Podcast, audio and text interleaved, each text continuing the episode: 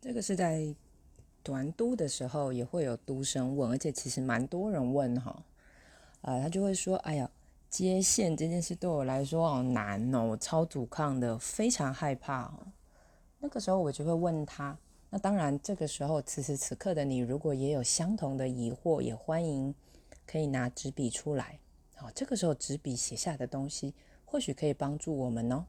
啊，我就问他说。哇，真的是难跟害怕耶！哦，你要不要写写看？对于你来说，难是难在什么地方？